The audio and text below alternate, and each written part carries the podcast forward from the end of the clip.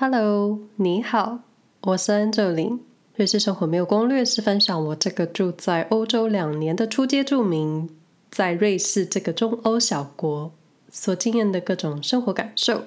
各位可以在各大平台收听这个节目：SoundOn、Spotify、Apple Podcasts、Google Podcasts、KKBus，按下订阅或是追踪。或是有兴趣了解我在瑞士日常的朋友，也可以搜寻“瑞士生活没有攻略”。在 IG 或是其他社群平台找到我，但是在这里，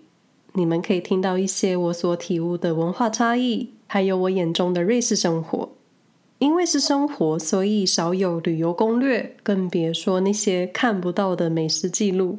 有的就是生活观察，还有一些个人经验，这样子的内容都是我自己消化过后再分享给你们的。所以各位听完之后，也请自己消化，或者当做听个故事就好。因为我无法代表任何人，也轮不到我代表瑞士，我就只想代表我自己。但如果我在客观的事实陈述有误，非常欢迎到 IG 私讯纠正我，我会非常感激。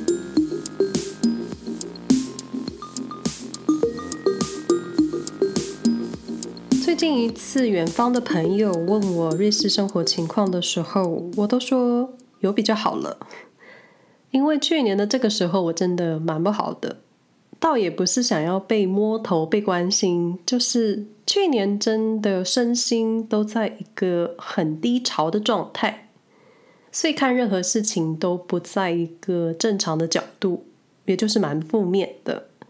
那如果有听过去 Podcast 的朋友，就会知道我曾经提过，做这个 Podcast 好像一部分治疗了当时的我。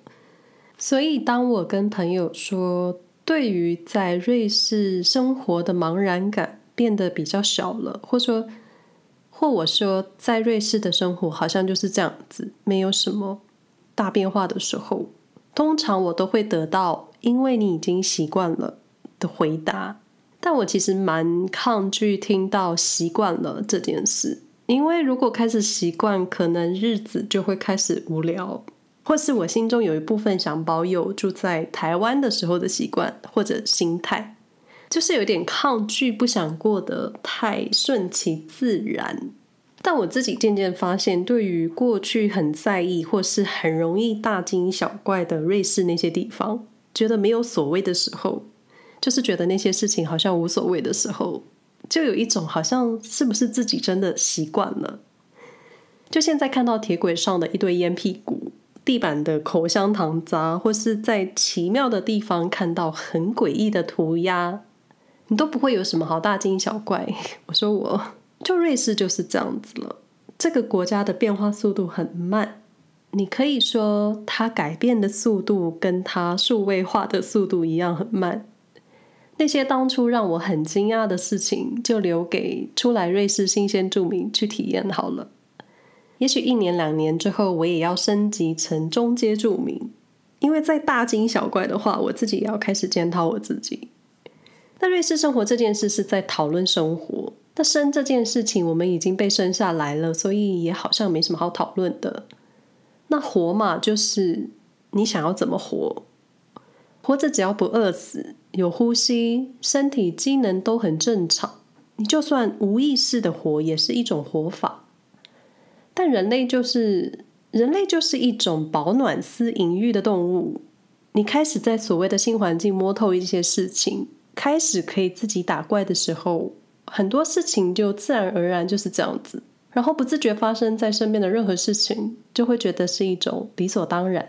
网络有一个习惯养成的说法，叫做二十一天养成计划，像是简单的习惯。早起喝一杯温开水，每天固定时间打电话给家人，这种轻而易举的小行为，你可以在连续二十一天进行之后，变成你的习惯。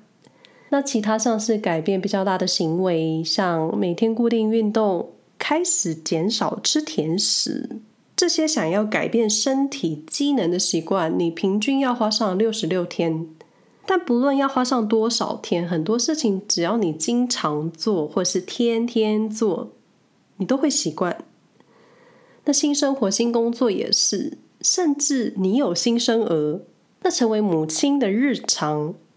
应该也是因为你天天做，然后成了一种习惯的固定模式吧。那跟台湾太太聚在一起的时候，比较常聊起的话题都是不习惯的地方。不习惯的地方，在聊天起来的时候比较有共鸣。就你知道有共同敌人的时候，感觉彼此就是同病相怜的盟友。不过搬来瑞士两年，好说歹说，总要习惯一些日常了吧？例如，我接受在瑞士周日就是没有商店，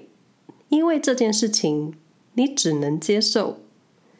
我的改变就是不会再抱怨为什么周日商家没有营业，然后默默养成在周六的傍晚六点或七点之前把周末需要的东西都买好。就算没有买齐，我也不能生气，因为你就是要做好采购计划。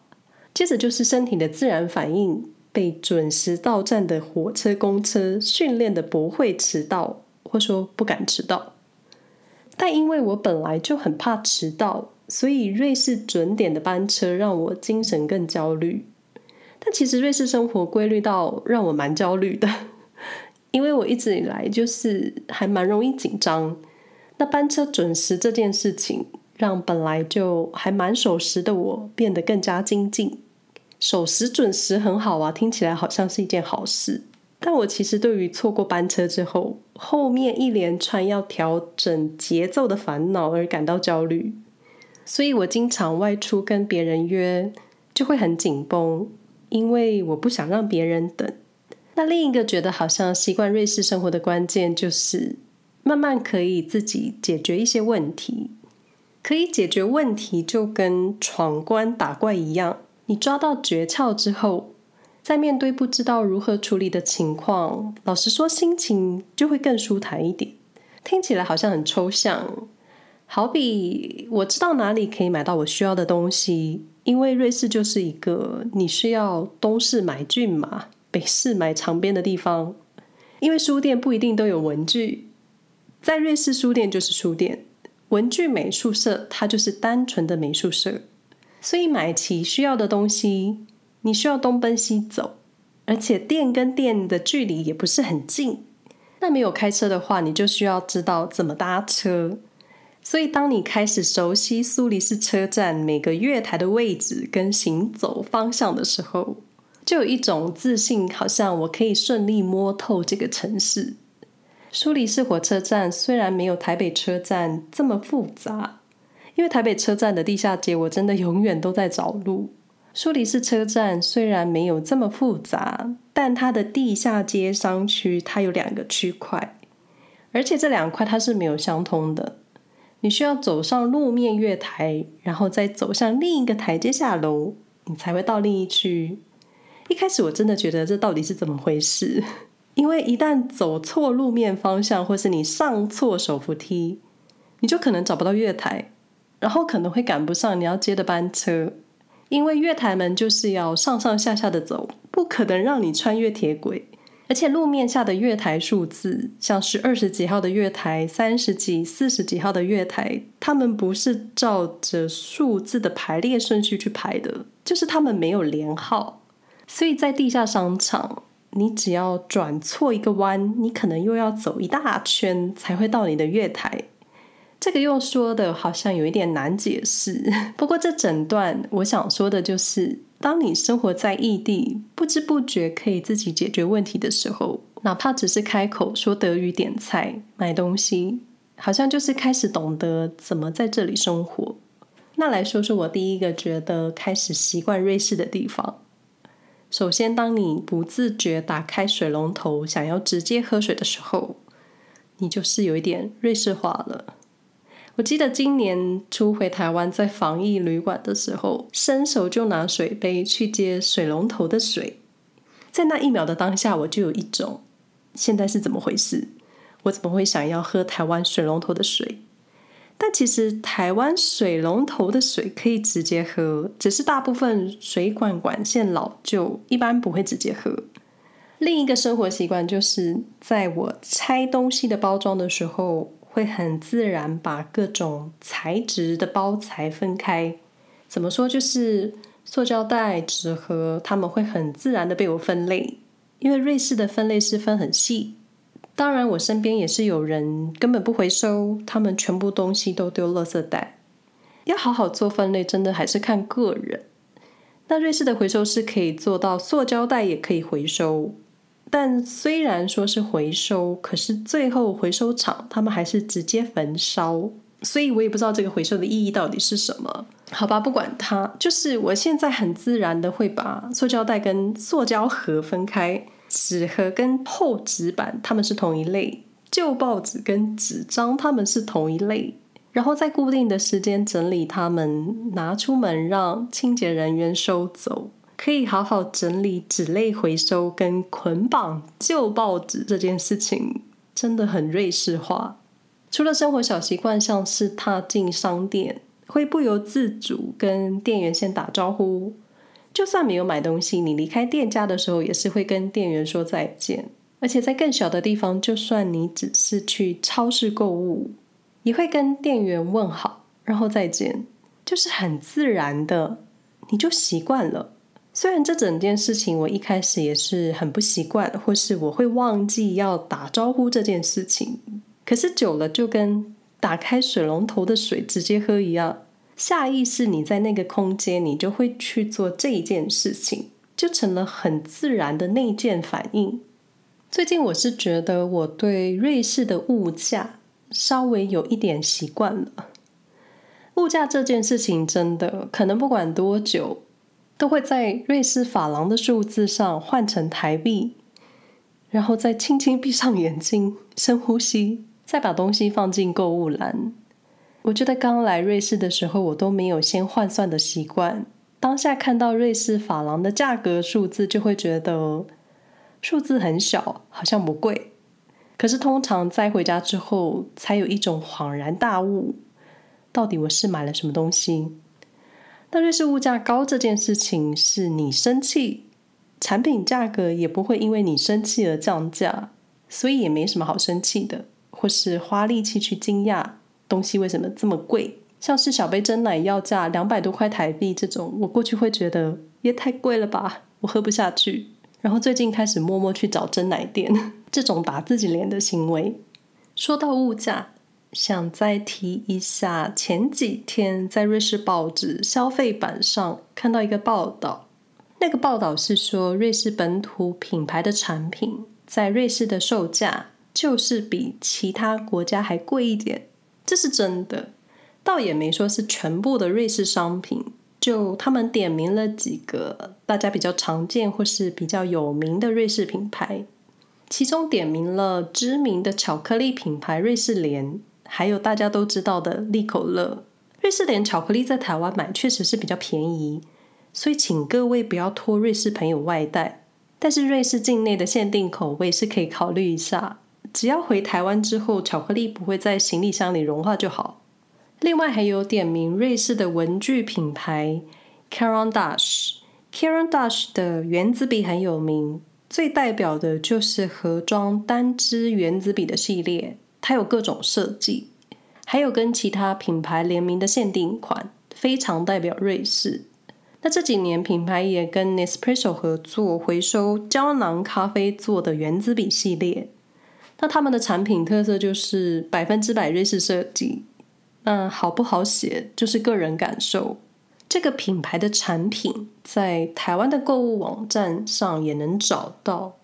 我记得曾经在回台湾想找瑞士伴手礼的时候，我有考虑过这一支笔，因为我觉得真的还蛮代表瑞士的。然后搜到台湾网站，看到价格比我在瑞士买还便宜的时候，我就默默关掉网站，想说我回台湾再买来送人，比我在瑞士买还便宜，而且免运。但是在瑞士可以找到海外没有的限定款，这个就很不一样。在前面讨论的都是基本款的价格，那在台湾买就是比较便宜，没有便宜很多，就是一点点，但是一点也是钱，一点的差异就跟一百元跟九十九元一样，你知道他们没有差很多，但是你看到数字的视觉感受，它就是有差。但我最近又有一个想法，就是瑞士同样品牌同款产品的价格，其实没有真的跟其他国家落差太多。至少不会差到两三倍。然后你再想想瑞士的平均收入，就觉得是不是同样的东西在别的国家就是贵了？因为产品价差没有真的差很多，但是各国的人民所得真的是有差。好比假设说，同样 Zara 的产品在瑞士卖一百元，但台湾卖九十元，你就会觉得瑞士贵。可是瑞士的平均所得可能是台湾的两倍或是三倍，然后你再看看这个产品的两地价格。你就会觉得应该是台湾卖贵了吧，所以觉得瑞士物价高真的不能用台湾的薪资水平去计算。说到我开始习惯物价，就是因为你不得不接受，因为你无法改变价格的事实，就只能被动接受。如果一直抱怨这个贵那个贵的，就干脆回台湾或是搬到其他你觉得物价正常的地方，因为抱怨也无法改变，不然就自己改变。但有些瑞士移民受不了瑞士食物，但这些都有解决的办法，因为你可以自己做。自己做也许不尽那个熟悉的味道，但也算是一种办法。因为前一阵子我尝试做了萝卜糕，因为瑞士的萝卜品种很不同，或说我的步骤可能需要改进，吃起来就不是我想要的味道。毕竟食材本身就很不一样，你要做到一样的味道，还真的不简单。而且这半年来，我发现藏在瑞士的台湾太太们，她们都有莫名的手艺，或说被环境所逼，太太们练就了一手烘焙的厨艺技能。中秋节的时候会有太太卖月饼，或是平常你在欧洲找不到我们习惯的软绵绵口感的海绵蛋糕，还有各种台式面包啊，软软的吐司，更有太太做台湾马卡龙，就觉得你们也太厉害了吧！这些我都做不来，所以我就直接跟他们买。不能习惯的另一个方式就是你要找到解决办法。想吃亚洲菜可以找亚洲餐厅，想喝珍珠奶茶的时候，德语区的朋友可以到苏黎世市区找珍奶店。虽然不像台北可能走下楼就有一家手摇店，但也可以了。至少瑞士德语区的朋友不需要搭飞机或是搭火车到其他国家去喝珍奶。就是你总能找到解决办法，但最终在异乡生活习惯这件事情，还真的需要有一点好心态。我倒是真觉得，开始慢慢习惯了一些生活机能，那些无法改变的事实，过了两年之后，都稍微可以接受了吧。现在就差